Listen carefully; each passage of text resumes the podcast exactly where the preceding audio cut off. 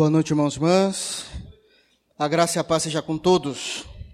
Graças a Deus porque estamos reunidos na pessoa de Cristo. Sem muitas delongas, gostaria que os irmãos abrissem a Bíblia na carta aos Romanos, capítulo 11. Hoje nós vamos dar início ao capítulo 11 da exposição bíblica que temos feito em Romanos. Nesse primeiro momento, eu quero ler com os irmãos do verso 1 até o verso de número 10. Romanos 1, perdão, Romanos 11, do verso 1 até o verso de número 10. Amém? Romanos 11, do 1 ao 10. Palavras do apóstolo Paulo, diz assim o texto: Digo, pois, porventura rejeitou Deus o seu povo? De modo nenhum, porque também eu sou israelita da descendência de Abraão, da tribo de Benjamim. Deus não rejeitou o seu povo que antes conheceu. Ou antes sabeis o que a Escritura diz a Elias, como fala Deus contra Israel, dizendo: Senhor, mataram os teus profetas e derrubaram os teus altares, e só eu fiquei, e buscam a minha alma? Mas que lhe diz a resposta divina?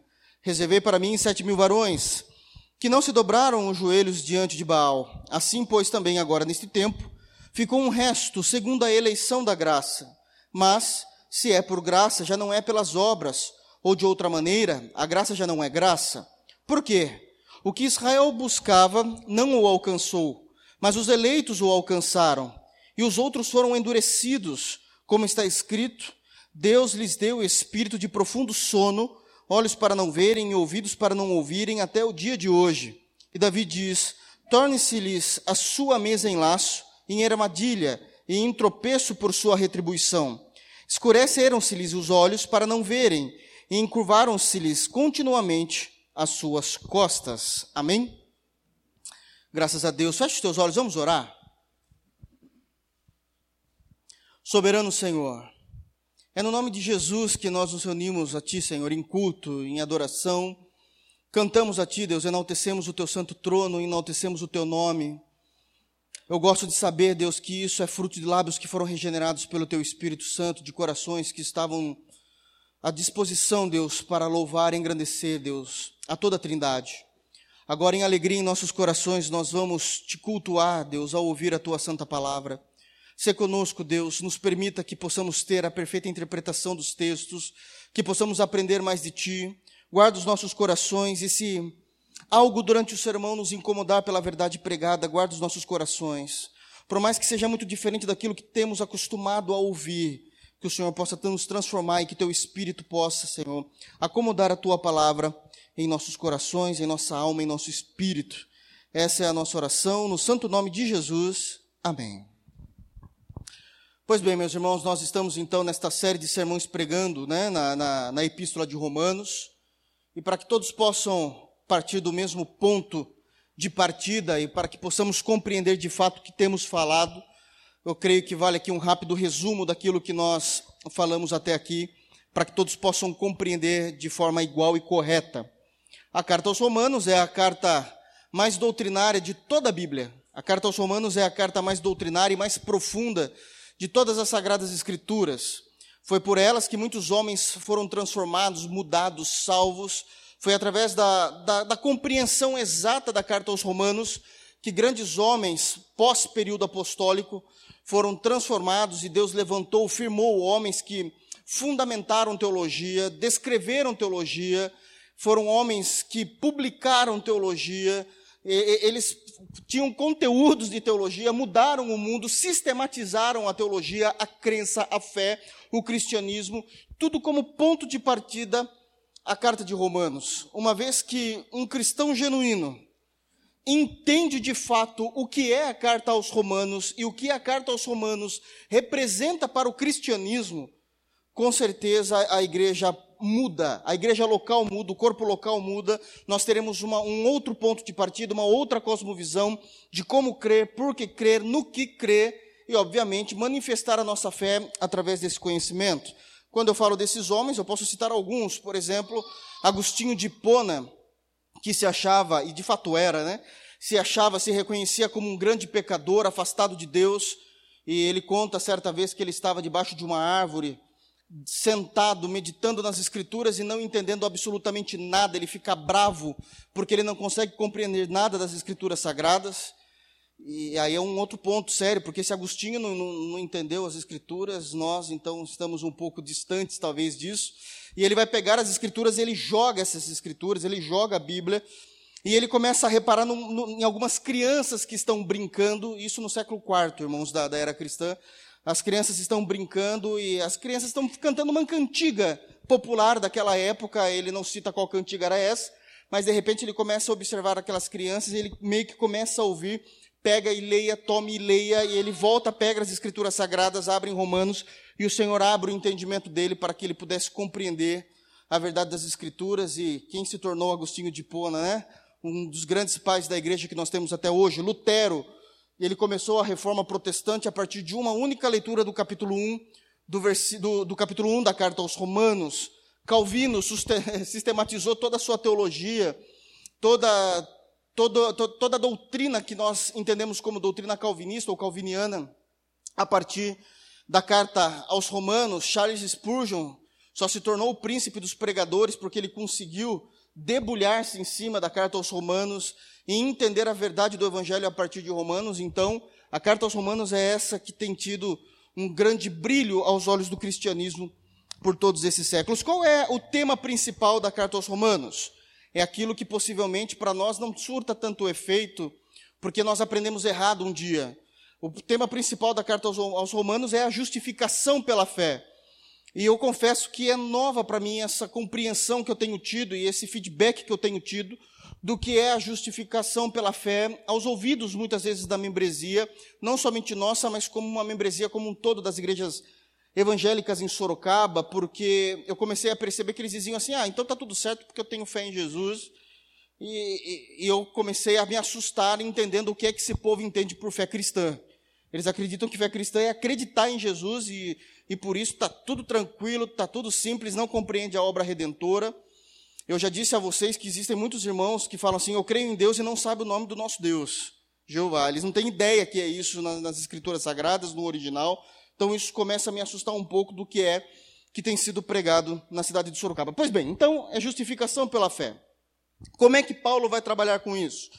Dos capítulos 1 a 3, ele vai dizer que toda a, toda a humanidade está caída em pecado, toda a humanidade está depravada diante de Deus, que não há um justo, não há um justo sequer, não há ninguém que tema, não há ninguém que busque a Deus, todos se extraviaram, todos se tornaram inúteis diante de Deus. Então, essa é a fotografia que a Trindade tem a respeito da raça humana.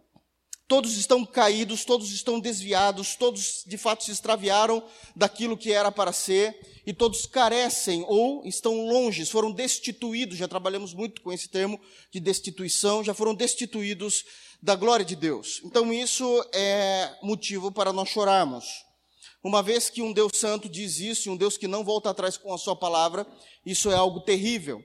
E aí Paulo vai apresentar nos capítulos 4 e 5 qual é o modelo de salvação para isso, onde ele vai aplicar na prática a justificação pela fé. Ele vai agora teologizar, explicar à igreja a doutrina da justificação pela fé. No capítulo 4, ele vai começar a discorrer a justificação pela fé, e ele vai pegar como personagem principal para ele explicar a verdade das Escrituras Abraão, que é o, o grande pai da nação dos judeus, e ele vai dizer que Abraão foi salvo não porque ele realizou alguma obra, mas porque ele creu e isso lhe foi imputado como justiça. Então ele vai pegar informações do Antigo Testamento, dizer esta é a verdade, é o que a próprio Evangelho diz a respeito disso, em Gálatas ele vai descrever isso também no capítulo 3. Ele creu isso lhe foi imputado por justiça, e todos aqueles que andarem na mesma pisada de, de fé de Abraão, esses de fato fazem parte da descendência, não são todos como, como vocês muitas vezes interpretam essa, essa compreensão. Então ele vai usar a pessoa é, de Abraão para explicar a justificação pela fé.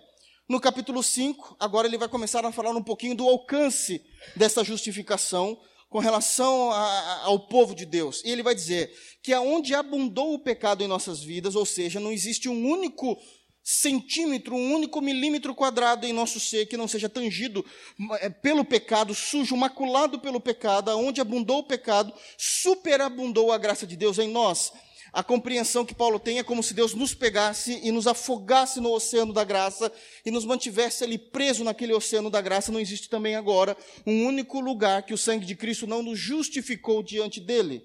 Então, aonde abundou o pecado, superabundou a graça de Deus. E ele vai trazer, dos capítulos 6 a 8, os resultados disso. No capítulo 6, o que, que acontece uma vez que a graça superabundou em nós?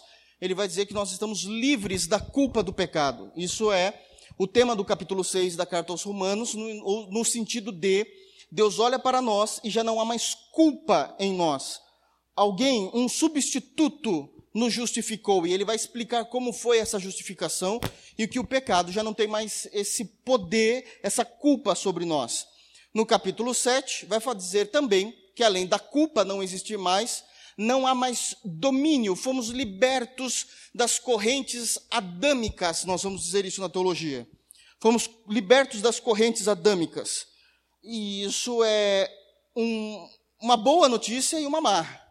É uma boa notícia porque eu sei que agora eu consigo viver livre daquele pecado da humanidade, já não há mais por meio do sacrifício do filho. Por outro lado, mesmo liberto das correntes adâmicas, eu continuo pecando. E aí Paulo vai dizer que nós pecamos porque amamos o pecado em detrimento à cruz de Cristo.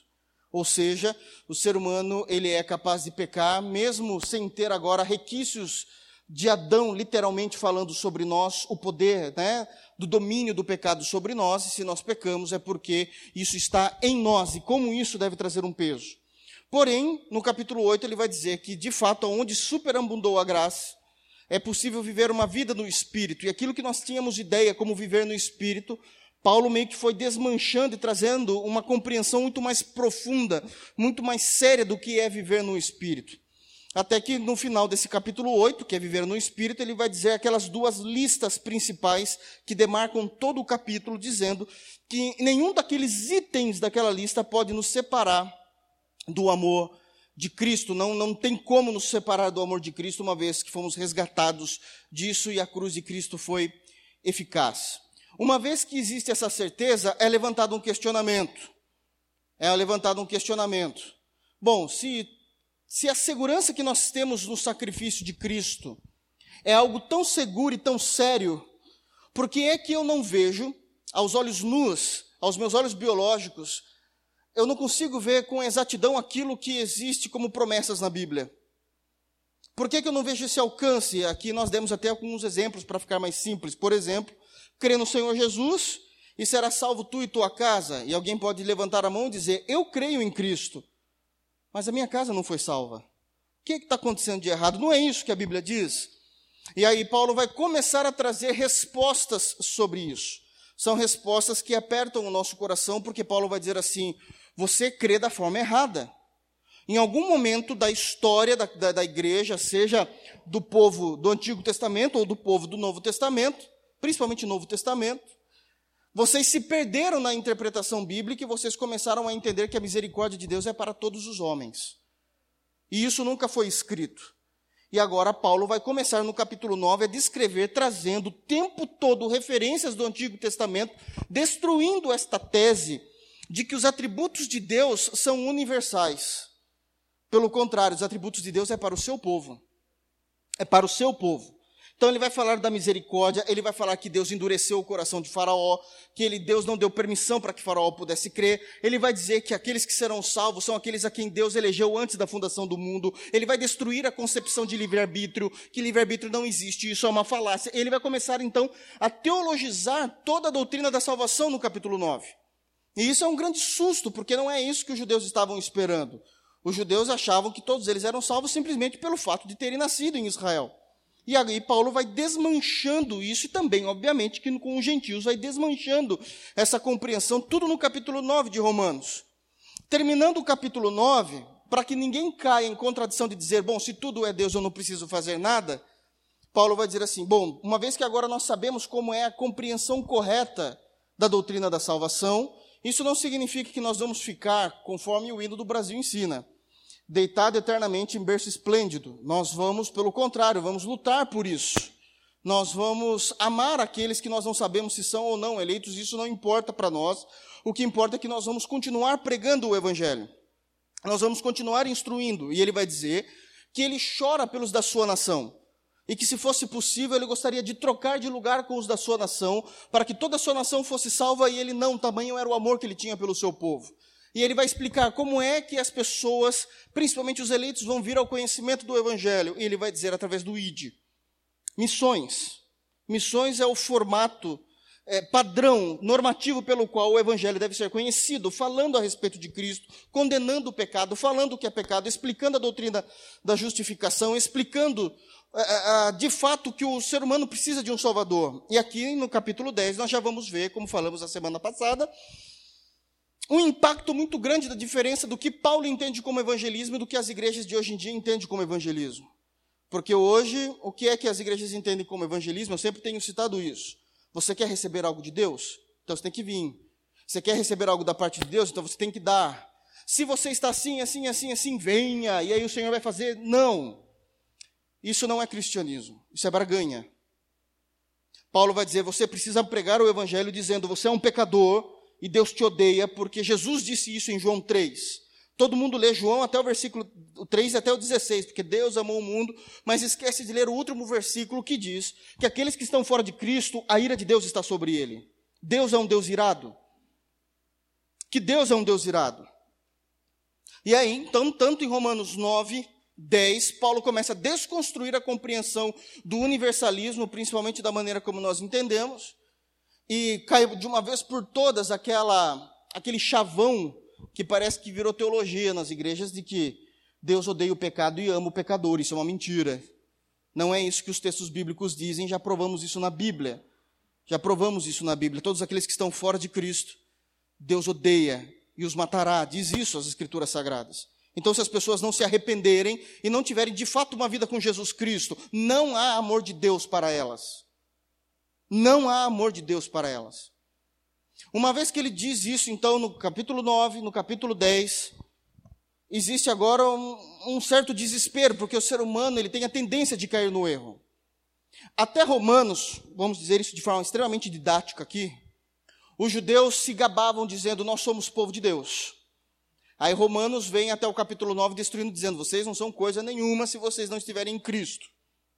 Agora, uma vez que os judeus foram massacrados os gentios, que somos nós, ao invés de ficarmos quietos, nós nos gloriamos, dizendo: tá vendo?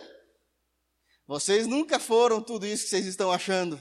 Se não for por Cristo, vocês vão para o mesmo lugar que todo mundo vai, o inferno. E Paulo vai dizer agora o seguinte em capítulo 11: opa, também não é assim. Não há motivos para os gentios se gloriarem diante dos judeus. Ninguém se gloria diante de ninguém porque quem é puro e imaculado é a oliveira. E os ramos são sustentados pela seiva da oliveira, independente se são judeus ou gentios. Então vocês não devem é, começar a se gloriar diante de Israel. E aí ele vai começar a explicar o que foi que de fato teologicamente aconteceu com Israel. E mais uma vez nós vamos ver que o arbítrio não existiu o que é que Deus fez com Israel, e ele vai começar a discutir qual é o futuro de Israel diante do cristianismo. Diante do cristianismo. E obviamente que sendo batista e aliancista, uma pessoa que consegue compreender Romanos capítulo 11 jamais seria dispensacionalista. Mas isso a gente conversa em escola bíblica dominical. Amém? Então nós fizemos a leitura do verso 1 até o verso de número 10. Então, essa é a grande questão. Bom, então quer dizer que todas as promessas de Deus para Israel, de alguma forma, quando nós olhamos para Israel, nós não vemos essa verdade. E aqui também já começa a quebrar a idolatria que o povo evangélico tem pela, por Israel. Porque Israel tem inúmeras promessas, mas quando eu olho para Israel hoje, eu não vejo nenhuma cumprida. Eu vejo muito poucas promessas cumpridas ou quase nenhuma cumprida de fato, daquilo que seria esse povo de Deus. E Paulo vai explicar, porque agora bate um desespero. Deixaria Deus, teria Deus deixado o seu povo? Esse é o grande questionamento, porque realmente olha para Israel e nós não vemos nada, absolutamente nada do que foi prometido por meio de Abraão, por meio de alguns profetas e principalmente por Davi. Davi gostava, o Deus usou muito para profetizar sobre a sua própria nação em Salmos. não diretamente, mas nos salmos cantados, isso é muito claro. E Paulo vai explicar então o que é que aconteceu com Israel, como foi que aconteceu e qual o futuro de Israel. Amém? Aqui também ainda falando sobre, sobre salvação, para que a gente possa terminar essa, esse tríplice resposta. Capítulo 9, capítulo 10, capítulo 11 é uma resposta só de Paulo. Então, para eu entender Romanos 11, eu preciso compreender Romanos 9, Romanos 10, sem se esquecer do que ele já falou em 9 e 10. Para que eu não pegue textos isolados, como se não fizesse parte dessa tríade de Romanos 9, 10 e 11, que é a resposta à pergunta: por que é que as promessas não se cumprem de forma universal? Ele está terminando de explicar isso ainda. Meu Deus, né? Faz quanto tempo que a gente já passou de Romanos 9, quanta coisa ele está explicando então. Então vamos lá. Romanos, capítulo 11, versículo 1. Esse é o grande questionamento que agora surge na epístola. Digo, pois, porventura rejeitou Deus o seu povo? Porque, de fato, quando eu olho para Israel, eu não vejo tudo aquilo que, principalmente, o Antigo Testamento tem prometido àquele povo. Deus rejeitou de uma vez por todas? Porque o que, qual que é o grande temor dos judeus que estão ouvindo, os judeus convertidos que têm ouvido esse evangelho? Eu descobri que eu não sou nada, eu descobri que Cristo é tudo. Então, uma vez que eu já entendi isso, uma vez que eu entendi que diante da Trindade não importa o lugar do meu nascimento, Deus rejeitou o seu povo, Deus acabou com o seu povo. E a resposta de Paulo é: de modo algum. Não, não foi isso. O problema também é a interpretação, é como se ele dissesse isso. O problema é da forma como vocês estão vendo ainda, está errado. De forma alguma Deus rejeitou o seu povo. E qual é o primeiro exemplo que ele vai dar de que Deus não rejeitou Israel? Ele mesmo. Paulo vai falar dele mesmo. Porque também eu sou israelita, da descendência de Abraão e da tribo de Benjamim. Eu sou judeu de judeus. Eu sou judeu com pedigree. Eu cresci sentado aos pés de Gamaliel. Eu aprendi a lei. Ele vai, quando Paulo fala dele mesmo, em Atos, ele vai dizer o seguinte: Eu era o mais zeloso de todos os da minha idade. Eu conhecia a lei, eu recitava a lei. Eu sou judeu de judeu. Aprendi na escola de Gamaliel. Eu aprendi com ele. Paulo discutia teologia com aqueles outros que eram de uma outra escola, de Hilel. Existia uma diferença sobre essas duas escolas judaicas de interpretação do Antigo Testamento e Paulo conseguia discorrer sobre esses assuntos. Ele diz: Eu sei de onde vim, eu sei quem eu era. Possivelmente, Paulo ele era um dos principais dentre os judeus, pela maneira como ele consegue falar, quando ele dizia que muitas vezes ele estava no Sinédrio, é porque ele tinha alguma autorização para estar lá. Então ele diz: Olha só o que Deus fez comigo. Deus não esqueceu o seu povo, e a maior prova disso sou eu. Eu consigo crer em Jesus. Eu abri mão de todo o conhecimento que eu tive do judaísmo, ele vai dizer isso em Filipenses 3, onde eu reputo tudo isso que eu aprendi como refúgio, algumas traduções vão ser até mais claras, como esterco, pela excelência do conhecimento de Jesus Cristo. Eu estou aqui, Deus não esqueceu o seu povo. Então a gente já parte desse princípio. Deus esqueceu-se de Israel por causa dos gentios? Não. Da mesma forma como Deus nunca esqueceu dos gentios por causa de Israel. Paulo começa a equalizar a situação. Não tem ninguém melhor, não tem ninguém pior. Todos são caídos. E somente é a graça que sustenta. Então Deus não deixou também de, de, lidar com o seu povo. Aquele primeiro povo a quem ele se manifestou, a quem ele trouxe esperança a partir de Abraão. Deus não rejeitou dois. Deus não rejeitou o seu povo que antes conheceu. Ou não sabeis o que a Escritura diz de Elias, como fala Deus contra Israel, dizendo. E aqui nós vamos ter uma compreensão extremamente diferente do que Paulo vai falar a respeito do povo de Israel, e é uma compreensão que nos traz um pouco de medo. Né? Realmente existe um, um texto em Gálatas capítulo 6 que diz o seguinte: que uma vez que eu conheci a graça, uma vez que eu conheci a graça, eu me glorio na cruz de Cristo. Porque pela cruz de Cristo eu estou morto para o mundo e o mundo está morto para mim. A nossa alegria, o nosso orgulho está no sacrifício perfeito do Cristo bendito. Por que é que eu digo isso? Pela maneira como Paulo vai transcrever e ele vai interpretar e vai usar isso como exemplo de pessoas salvas usando um capítulo de Elias, que está lá em 1 de Reis, capítulo 19. 1 de Reis, capítulo 19, é aquele momento em que Jezabel era, era, é, é, era a rainha no período ali de Israel, e Jezabel ela era uma, uma mulher pagã, ela começou a excluir o judaísmo como raça como, como religião principal do povo e começou a trazer o culto a Baal. Começou a trazer o culto a Baal e fez com que aqueles que serviam a Baal de fato perseguissem os judeus que não queriam abrir mão da sua fé. Bom, o que, que foi essa perseguição? De fato, foi de morte. Muitos profetas morreram. Possivelmente quase todos os profetas morreram. Elias, quando viu isso, ele temeu, obviamente, por sua vida, e fugiu e ficou escondido dentro de uma caverna numa montanha. E aí o que, que acontece? Em uma das suas orações, o Senhor se manifesta a ele, e como se Deus não soubesse de nada, Deus pergunta: o que você está fazendo aqui? O que é que você está fazendo aqui?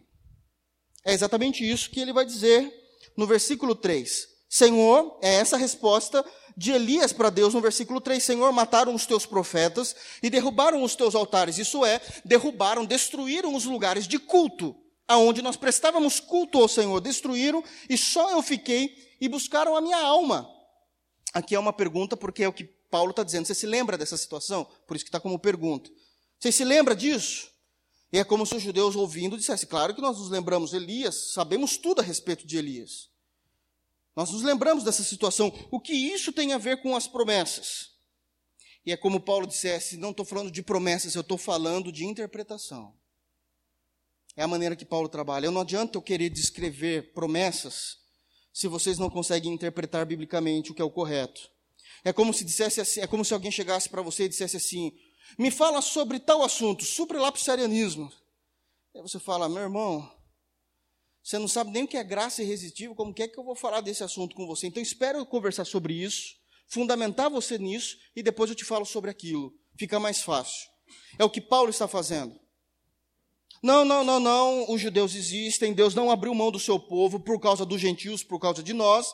Olha eu aqui, mas vocês precisam compreender uma verdade. Ele já estava começando a responder isso lá no capítulo 9, dizendo que existe um Israel espiritual dentro do Israel nação, do Israel geográfico, que aquele é o povo eleito. E aqui ele vai voltar a falar disso. Vocês se lembram desse caso de Elias? Que ele fugiu no período de Jezabel? Sim, me lembro sim. Eu me lembro. Ele disse para Deus que todos estavam destruídos, que já não havia mais ninguém, só ele sobrou. Aí vem o versículo 4. Mas o que lhe diz a resposta divina? O que foi que Deus respondeu a Elias? Reservei para mim sete mil varões que não se dobraram os joelhos diante de Baal. Ele está dizendo que de toda Israel, somente sete mil pessoas, quando nós falamos de país, é muito pouco. É muito pouco de toda Israel, e tirando você, Elias, no caso, eu sustentei a fé bíblica no coração de sete mil pessoas. Isso é muito pouco. Isso é muito pouco, mas é uma verdade. Você não está sozinho, Elias. Ainda tem sete mil homens. Não estou falando que eles são profetas, mas são crentes fiéis que não se prostraram diante das heresias, de outros deuses. Não se prostrou diante de Baal. O que é que Paulo está fazendo aqui? Porque o assunto é totalmente averso à salvação. Não tem nada a ver. Aqui era um temor de Elias, ele estava falando de perseguição e achou que ele estava sozinho. E aí Paulo vai usar desse texto para fazer uma comparação, dizendo o seguinte: Assim como foi no período de Elias, em que ele achou que ele estava sozinho por causa da perseguição de Jezabel, e Deus disse que havia ainda sete mil em que ele tinha sustentado a fé, assim também é com a salvação, é um outro assunto, porque ela está falando de perseguição. Assim é com a salvação na pessoa de Jesus. Não são muitos os que serão salvos. é, é, é um assunto muito complexo, porque isso começa a nos assustar.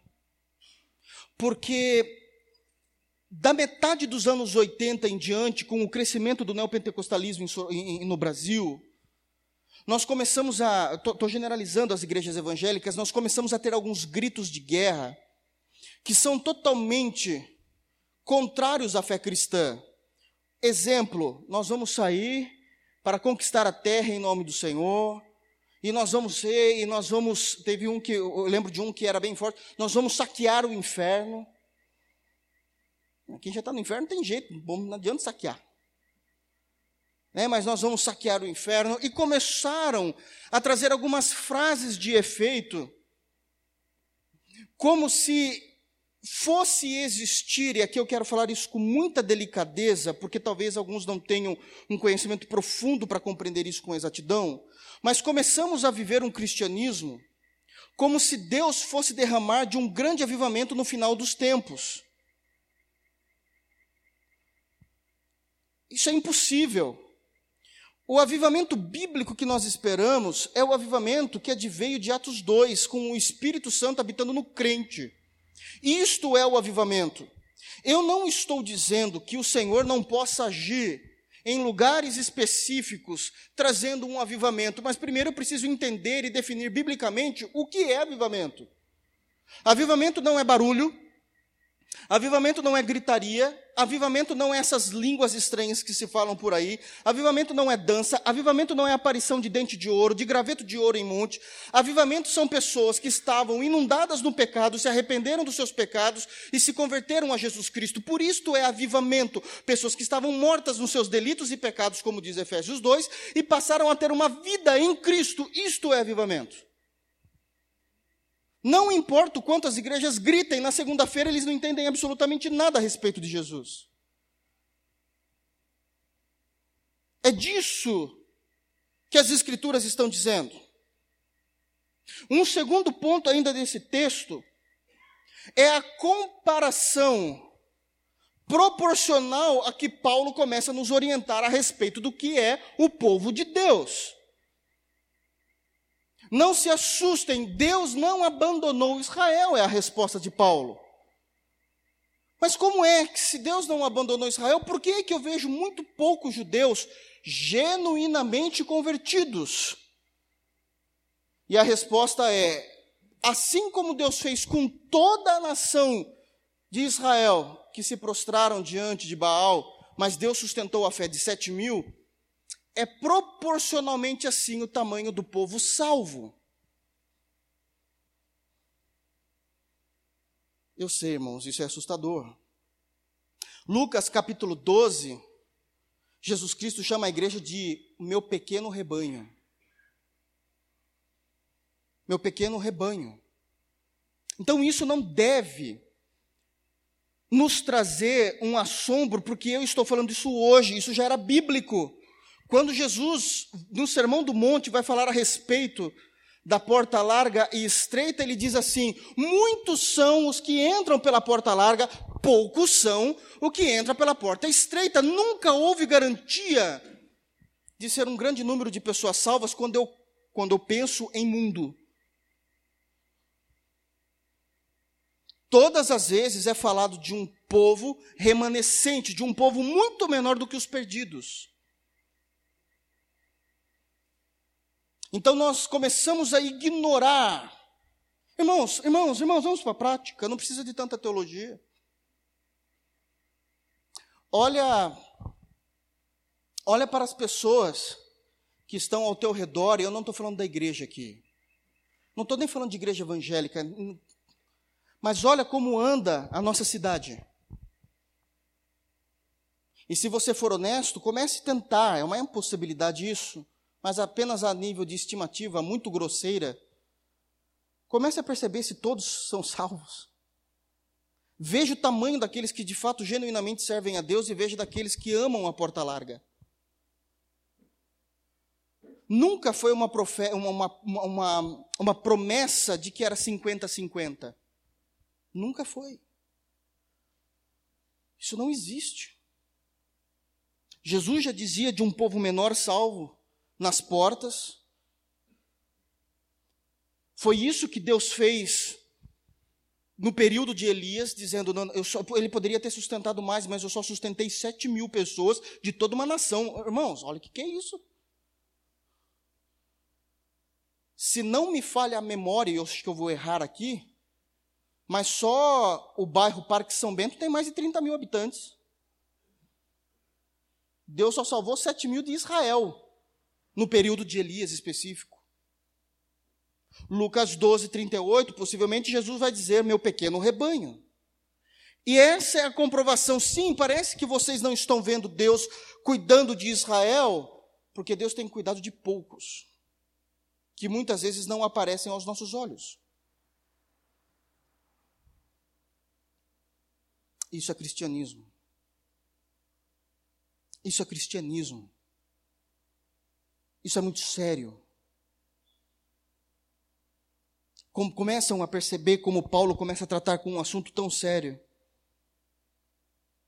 Aliás, Paulo agora vai, uma vez que ele dá o exemplo de Elias, ele volta para a realidade no versículo 5 e vai dizer o seguinte no verso 5: Assim, pois, também agora neste tempo ficou um resto. Olha a maneira como ele trata. Bom, esse resto é porque o pessoal é, é show de bola, é bonzinho? Não. Os que ficaram, a qual, Paulo, a qual Paulo chama de resto, e ele não está denegrindo, ele só está querendo dizer a nível de quantidade mesmo. Ele está falando, esse resto só acontece por causa da eleição da graça. Negar a eleição é negar Romanos. Ou não é isso que está no versículo 5 aí da sua Bíblia? Nós não falamos de resto no sentido de muita coisa ou maior.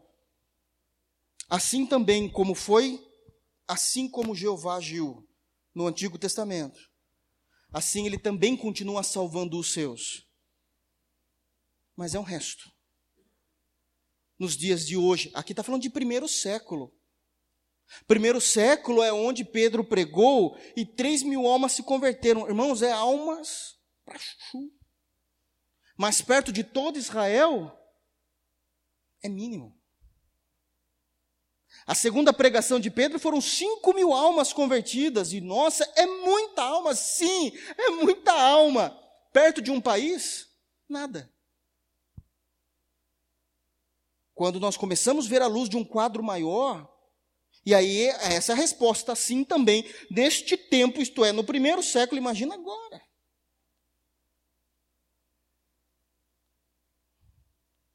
Um resto segundo a eleição da graça. E ele vai dizer o que ele entende por graça. Seis. Mas se é por graça, já não é pelas obras. De outra maneira, a graça já não é graça. Vocês não foram salvos por causa de uma condição que vocês cumpriram. Por causa de uma obra que vocês realizaram, por causa do arbítrio que vocês colocaram em ação. Vocês foram salvos porque misericordiosamente você faz parte do resto que o Senhor elegeu pela graça. Paulo está detonando o nosso orgulho. Não temos por que nos gloriar, isso é graça. Não fomos nós que fizemos algo. Não somos melhores do que ninguém. Isso é extremamente sério. Porque, sem medo de errar, 90% dos evangélicos em Sorocaba não têm ideia do que nós estamos tratando aqui nessa noite. Talvez nunca ouviram falar. Igrejas antiguíssimas, com 50 anos em Sorocaba, possivelmente a geração atual nunca ouviu falar é a perspectiva bíblica a respeito da igreja. É a resposta.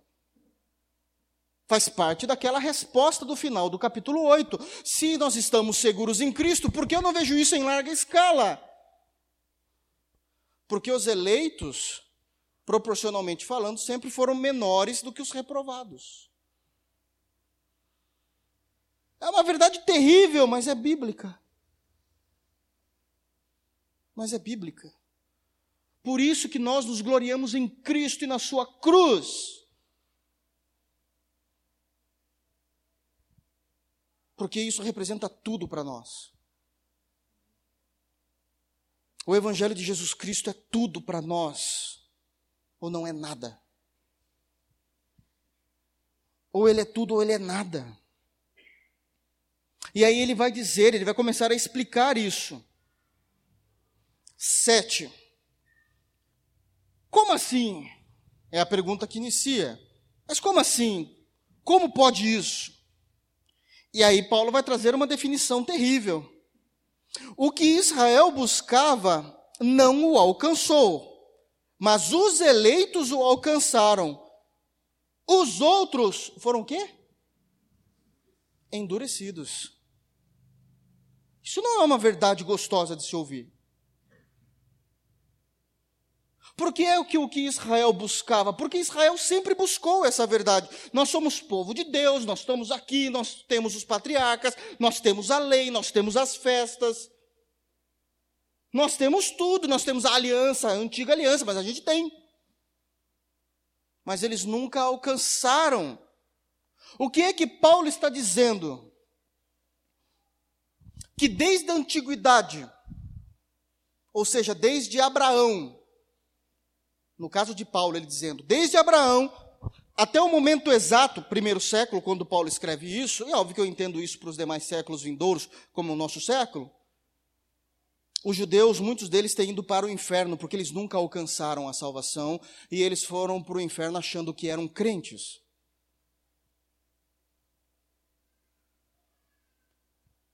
Porque o tempo todo eles acreditaram neles mesmos e não na graça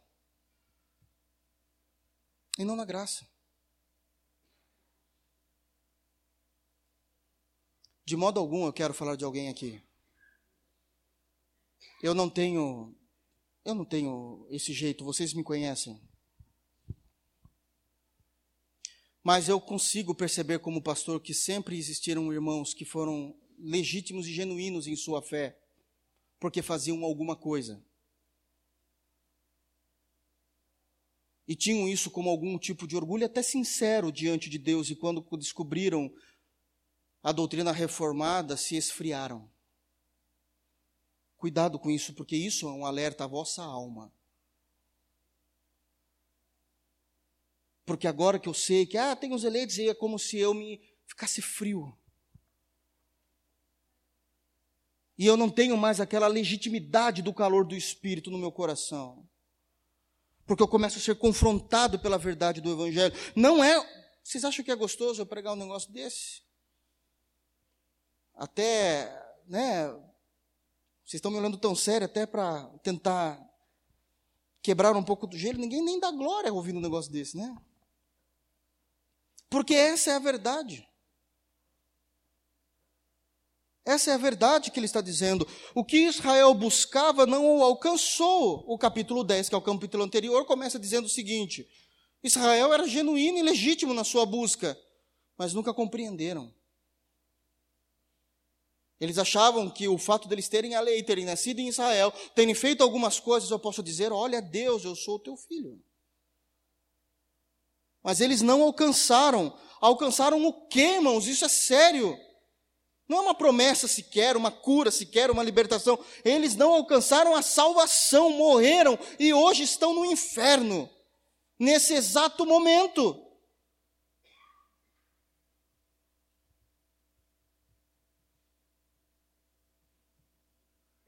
Olhe como isso é sério. Nesse exato momento estão sendo punidos pela ira de Deus. Eternamente.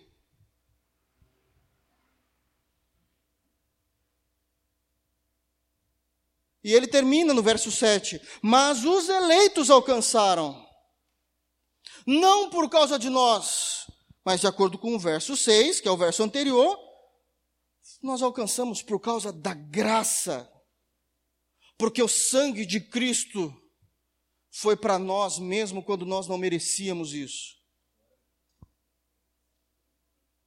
E os demais estão jogados ao léu? E os demais estão abandonados? Não, o versículo 7 é claro: os outros foram endurecidos. Deus endureceu o coração destes, para que não conseguissem crer. Está aqui, verso 8, como está escrito. É aqui ele vai trazer Isaías, o profeta Isaías 29, capítulo 29. Deus lhe deu um espírito de profundo sono. Tem algumas traduções, talvez os irmãos estejam com esse tipo de tradução, que diz assim: que Deus lhes deu um entorpecimento. Alguma Bíblia está assim, só por curiosidade? Legal. Esse entorpecimento é aquela, aquele momento que a maioria dos brasileiros são assim, né? Você está dormindo, você precisa levantar pela manhã. Aí o celular desperta o alarme. Antigamente era despertador, agora é celular. O celular começa a tocar. E você fica meio bobo, sabendo, mas já que oração, eu não estou conseguindo entender nada, o que está acontecendo? Nossa, mas já amanheceu? Isto é um espírito de profundo sono, pessoas acordadas, mas não conseguem compreender o Evangelho, tudo é uma bagunça, eu não creio assim, é estranho, não estou entendendo isso. Deus faz isso. Deus lhes deu um espírito de profundo sono, olhos para não verem e ouvidos para não ouvirem até o dia de hoje. É por isso, é como a resposta que ele está dando, é por isso que vocês estão questionando. Por que é que eu não vejo as coisas acontecerem? Porque na maioria das pessoas não houve graça, houve entorpecimento.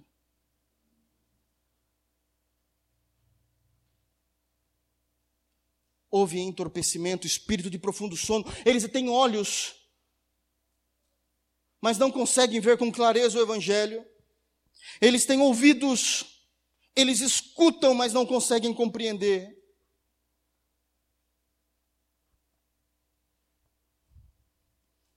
Aí ele vai usar, antes que alguém diga assim, mas coitadinhos.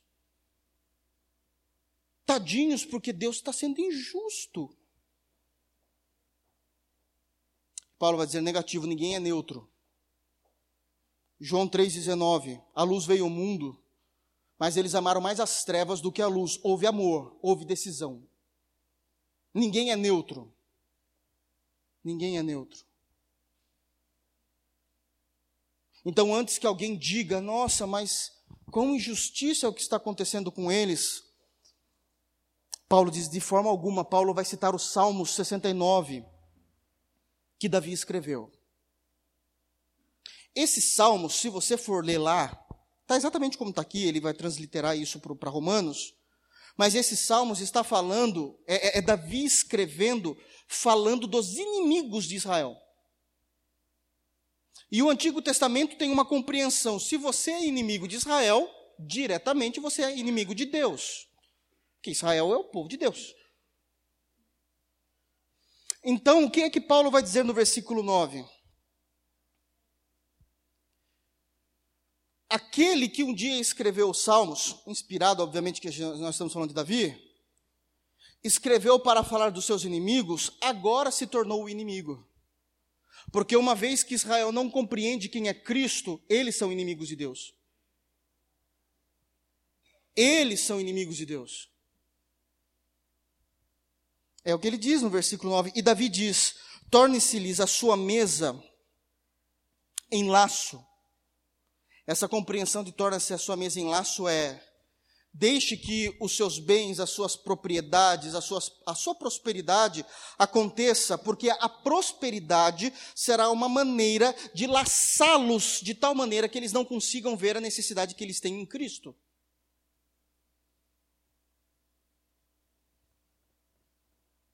É, a prosperidade. As mesas são fartas, é a ideia que Israel tinha no período do Antigo Testamento. Olha a minha mesa, e isso é um laço para dizer: eu não preciso de Deus.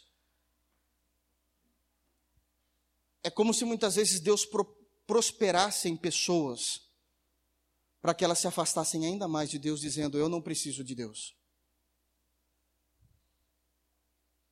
Essa é uma das maneiras que Deus faz e nós não conseguimos compreender.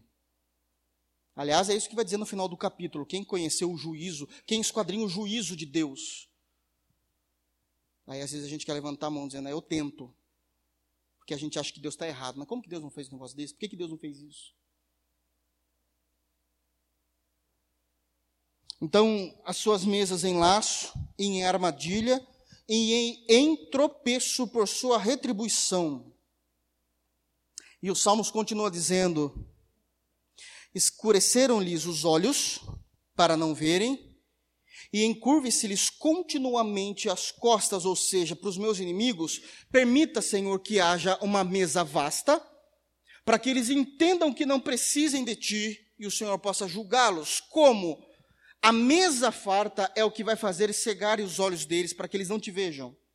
E eles sempre estarão diante da mesa com as costas curvadas, nunca olhando para cima e te vendo. É lógico que isso é uma metáfora, mas compreendendo essa verdade. A questão é quem fez isso? Deus. Deus encurva as pessoas aos seus bens para que não enxerguem a salvação na pessoa de Jesus. É a resposta que Paulo está dando ao grande questionamento. Deus se esqueceu do seu povo, porque eu também não estou vendo nada acontecendo, nem com os gentios da banda de cá, capítulo 10, e nem com os judeus da banda de lá, também não estou vendo. E Paulo está dizendo, lógico, vocês estão interpretando errado, vocês acham que tudo é universal e não é. É tudo pelo seu povo, tanto do lado de lá como do lado de cá. Como do lado de cá. Olha como isso é sério. Uma vez que Paulo estabelece isso, ele estabelece essa parte dizendo é por isso que não acontece nada. Dos versículos 11 até os versículos 25, que é o, né, basicamente, é o versículo do número 24, ele vai dizer por que, que Deus fez isso e como isso aconteceu. Primeiro ele mostra a doutrina. Dos versos 11, obviamente que não vamos conseguir fazer, falar tudo aqui hoje, mas dos versos 11 até o versículo do número 24, ele vai estabelecer, uma vez que foi Deus, como é que ele fez isso. E aí Paulo começa a trazer uma informação que aos nossos olhos não, não há lógica. E não há mesmo. Pelo menos aos nossos olhos. A lógica está na mente de Deus. É uma lógica singular dele. E aí ele vai dizer então agora no versículo 11, bom, então se ele fez tudo isso, por que que ele fez isso? Digo, pois, porventura tropeçaram para que caíssem? De modo nenhum. Você fala, meu Deus, mas ele acabou de cegar. Essa é a nossa lógica, não a de Deus. A ideia é, caíssem aqui, não está falando de indivíduos, mas toda nação ser excluída da salvação. Ele está falando como nação, ele não está falando como indivíduo. Digo-lhe, porventura, tropeçaram para que caíssem? De modo nenhum. Mas pela sua queda veio a salvação aos gentios para incitar a emulação. E aqui tem uma compreensão que muitas vezes pode ser uma compreensão errada. Eu já ouvi muitas vezes esse tipo de compreensão de pastores cristãos dizendo assim, de púlpito ou de escola bíblica: Ah, se os judeus não tivessem caído ou negado Jesus, nós não éramos salvos. Bom, então eu tenho que destruir toda a eleição, que já foi antes da fundação do mundo, sem a necessidade de, de judeus. Também não, então não, não dá para ser. Então o que é que o verso 11 de fato está dizendo? Quando diz: Mas pela queda de Israel veio a salvação aos gentios. Porque Deus, como juízo, como juízo, queria incitar a emulação ao povo de Israel através da salvação aos gentios. Não está dizendo que os gentios foram salvos por causa da queda de Israel. O que é emulação? É ciúmes. Vocês não foram os tais? Ah, vocês não se acham tudo isso? Agora vocês vão ser obrigados a verem pessoas que vocês nunca tiveram contato, sendo aceitas e recebendo a verdade do Evangelho, e vocês ficaram enciumados. Isso é um tipo de juízo de Deus sobre o povo de Israel. Sobre o povo de Israel. E o ciúmes é um juízo terrível, porque pessoas são consumidas na sua personalidade e no seu caráter por causa dos ciúmes. Então ele vai dizer isso. Digo-vos, porventura, tropeçaram para que caíssem como um todo, de modo nenhum, mas pela sua queda veio a salvação aos gentios para incitar a emulação. Tem um objetivo: incitar a emulação.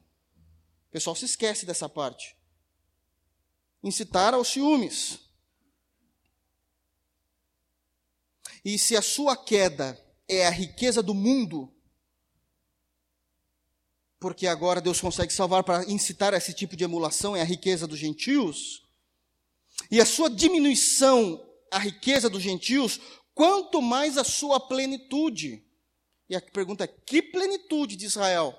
Ele só vai começar a explicar isso a partir do versículo 25, que não é isso que ele quer entrar ainda. O que nós podemos dizer é que, de alguma forma, foi Deus,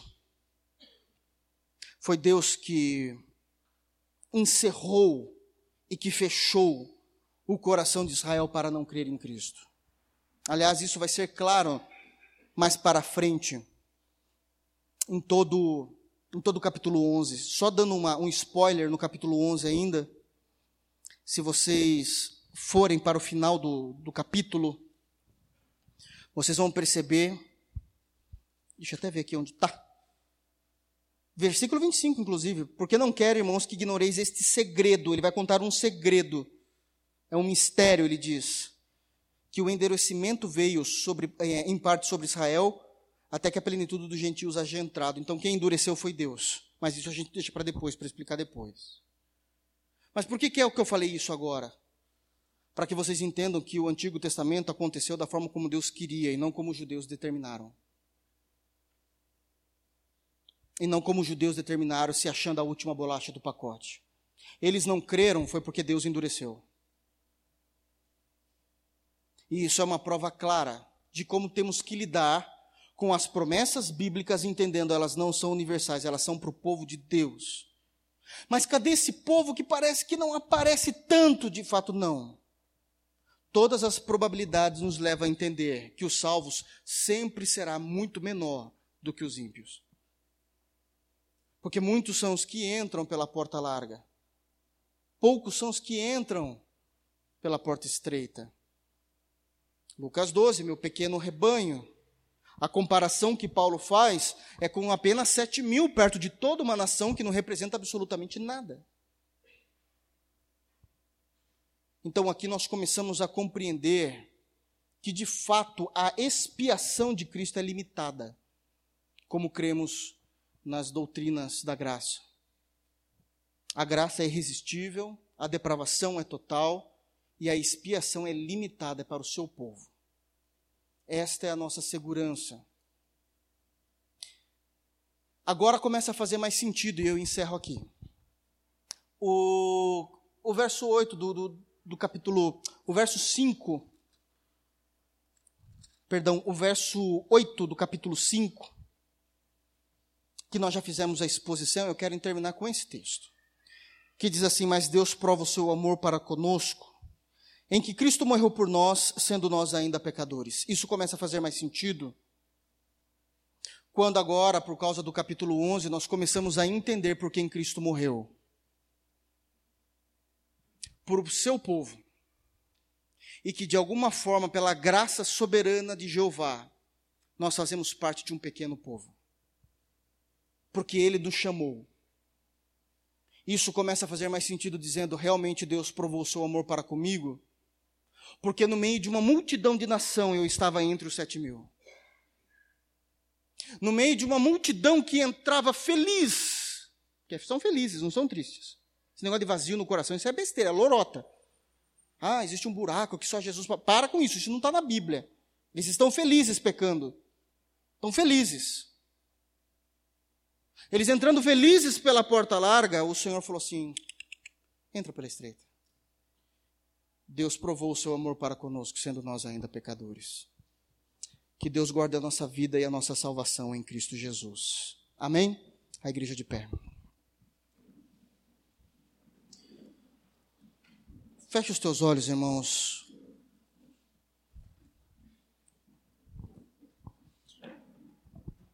Isso é claro que Deus não se esqueceu dos gentios por causa dos judeus.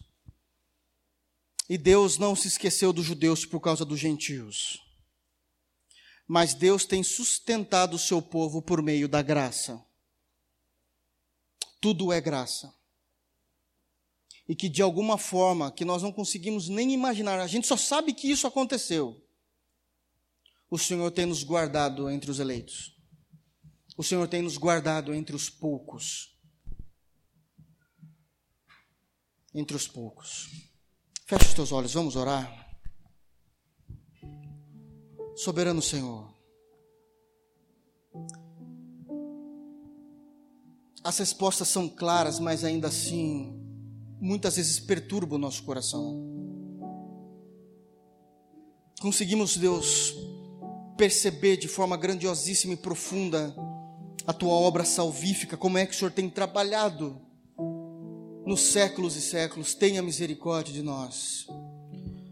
Obrigado, Senhor, porque nós tínhamos todos os recursos possíveis, todas as marcas possíveis. Aliás, nós queríamos entrar pela porta larga, só olhar para o nosso coração e muitas vezes, no profundo da nossa alma, no escondido, nós desejamos essa porta. Mas a tua graça tem nos alcançado e aonde abundou o pecado, superabundou a tua graça, Senhor. E quando quando poderíamos ter morrido juntamente com os outros profetas, o Senhor guardou para si um povo, um remanescente segundo a eleição da graça, um resto segundo a eleição da graça. E de forma maravilhosa e incompreensível nós nos achamos entre eles. Obrigado pelo teu amor demonstrado quando nós ainda éramos pecadores. Obrigado por causa da compreensão do evangelho que temos tido aqui. Nos molda, Deus, molda o nosso caráter, molda a nossa história para que possamos viver na integridade dessa verdade, para que possamos dar o valor devido a essa verdade. Nós te amamos, Senhor, pela cruz, nós te amamos pelo sangue derramado. Nós te amamos porque a justificação aconteceu em nós, poderia ser em qualquer um, mas aprove o Senhor que fosse em nós. Isto é graça. Isto é graça, Senhor. Nos fortalece nesse caminho. Nos guarda em tuas mãos, não nos deixe nos desviar, Senhor nem para a direita, nem para a esquerda, que possamos continuar firmes e fortes, caminhando, correndo a carreira que nos está proposta, olhando para o Autor e Consumador de nossa fé, Jesus Cristo, Cristo em nós, esperança da glória. Que essa seja a verdade latente, pulsante em nossos corações, todos os dias de nossas vidas. Nos livre de tal engano como aconteceu com os judeus, que não alcançaram e hoje recebem a devida punição de vossas almas. Que nós possamos, Senhor, em Cristo, na esperança da salvação que há em Cristo, nos encontrarmos com o Senhor um dia. Essa é a oração que nós fazemos como teu povo, te glorificando pela verdade de Romanos 11. No santo nome de Jesus. Amém. Amém. Graças a Deus por todas as coisas, irmãos. Graças a Deus por todas as coisas. Que essa mensagem possa nos levar ao arrependimento diante da cruz. Talvez por uma vida desleixada de cristianismo que temos vivido. Amém? Segunda-feira, amanhã às 20 horas, ensaio do coral. Terça-feira às 20 horas, nosso culto de doutrina. Estamos falando da carta de 1 de Pedro, tem sido também uma carta extremamente de valia para a igreja, a compreensão da teologia petrina. Venham, irmãos, venham. Sábado, é, domingo pela manhã, não, quinta-feira, né? Reunião de oração às 15 horas, domingo às 9 horas da manhã, escola bíblica dominical. Estarei aqui falando, né? Terminando o capítulo 8, permitindo Deus. E à noite, continuação de culto ao Senhor, Romanos 11. Tem muita coisa para ser falado o Senhor nos permita compreender com exatidão esses textos. Amém, irmãos? Vamos orar para que o Senhor nos leve em paz.